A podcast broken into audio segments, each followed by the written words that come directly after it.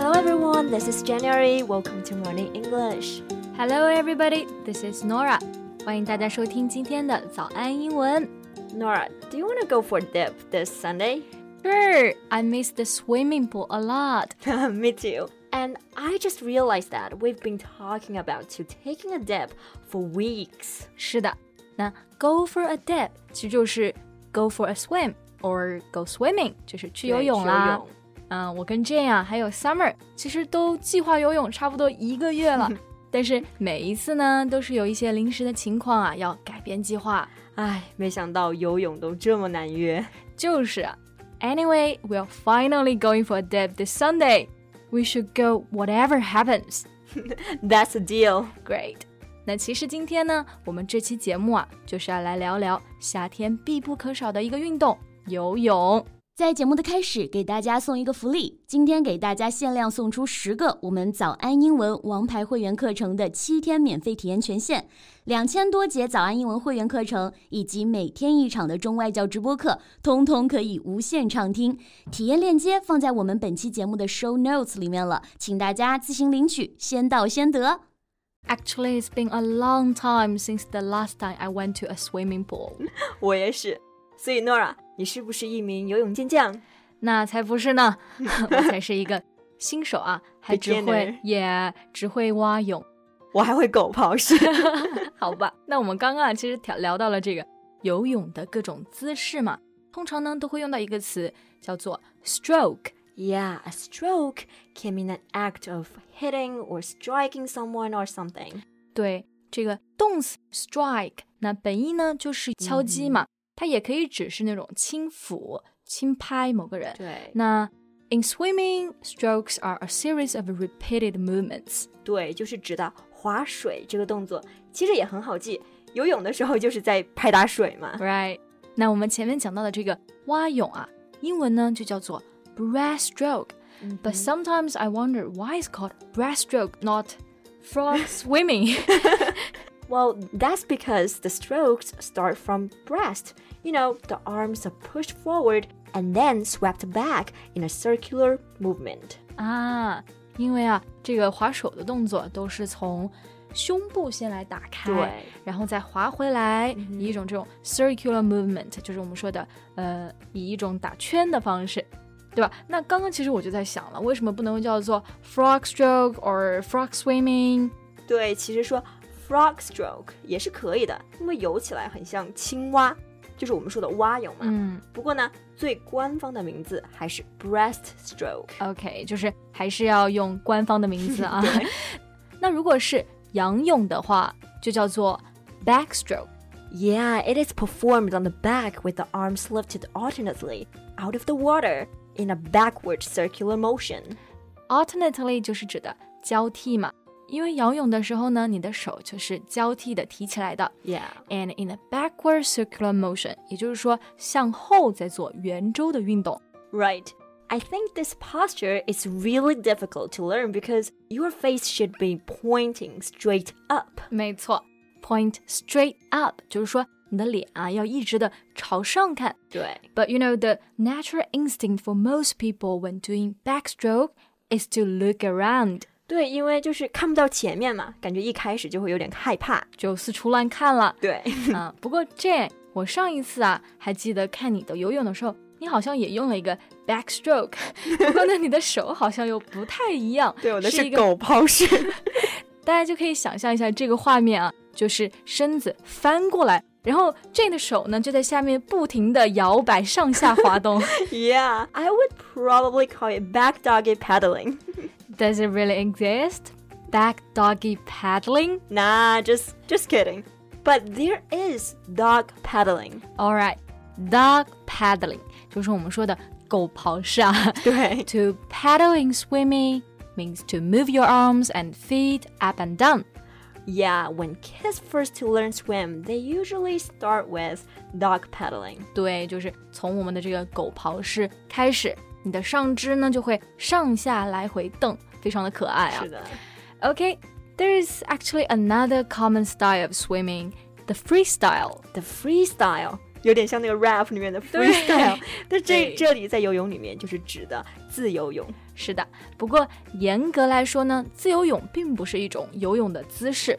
Yeah, in fact, it is a swimming race in which people taking part can use any stroke they want. 是的，所以呢，真正啊这个自由泳啊，它其实是一个竞赛，a 对 swimming race。也就是说，在这个比赛里面呢，你可以使用任何的姿势，but you know most people will choose front crawl。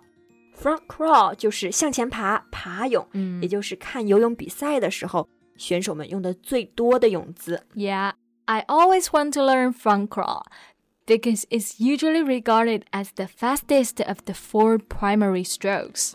Four primary strokes，哎，我们前面讲到了 breaststroke、backstroke、front crawl，还有 dog paddling。对， 但是 dog paddling 肯定不算吧？是的。那还有一个啊，主要的这种游泳姿势就是蝶泳 （butterfly stroke）。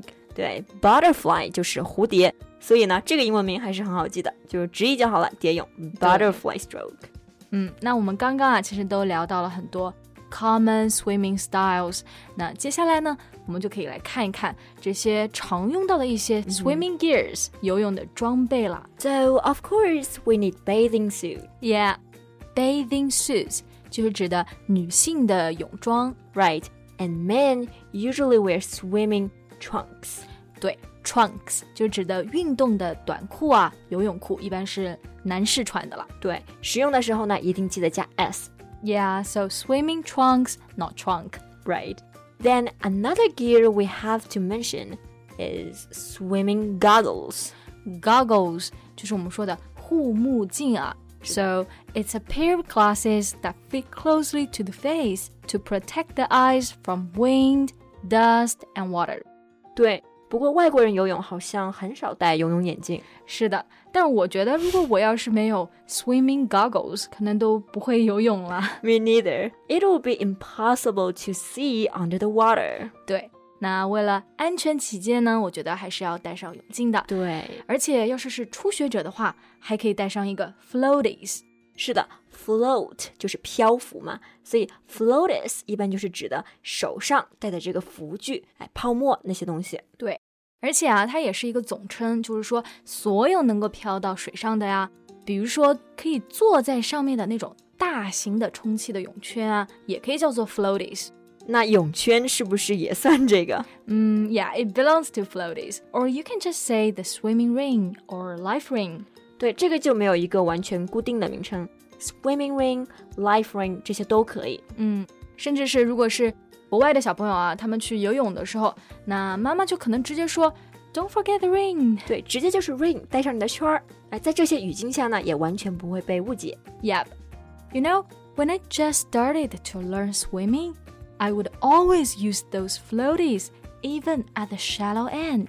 Tell me about it. The shallow end 就是我们说的浅水区、嗯 t h e r e is also the deep end，对应的就是深水区。是的，那我们刚刚讲到这个 deep end，啊其实呢，生活中还有一个非常常见的短语，叫做 jump in the deep end。是的，大家可以想象一下入水的姿势，哎，是 jump，而且是从深水区跳。嗯 So it means starting doing something new and difficult without help and preparation. 就是从难入手了。哎，不过这个入手的姿势啊，我是不敢跳的。I will only ease into the water。 Ease into the water 就是慢慢的挪进去，是的就比较小心谨慎。对，而且你看呢，很多美剧里面就直接是 jump in feet first，、嗯哼就直接蹦 的脚就朝下跳进去了。嗯我不太敢。 I will jump in feet first, but I don't know how to dive in. 哎，那这还是比较有勇气 的啊。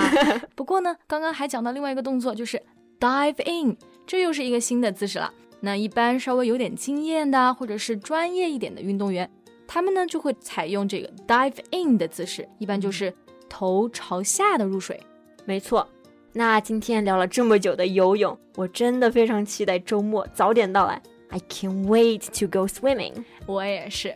那我们今天的这期节目呢，就到这里啦。 Thank you so much for listening. This is January. This is Nora. See you next time. Bye. 今天的节目就到这里了。如果节目还听得不过瘾的话，也欢迎加入我们的早安英文会员。成为会员，您就可以无限畅听我们每天一场免费的中外教直播课，以及两千多节原创系统课程了。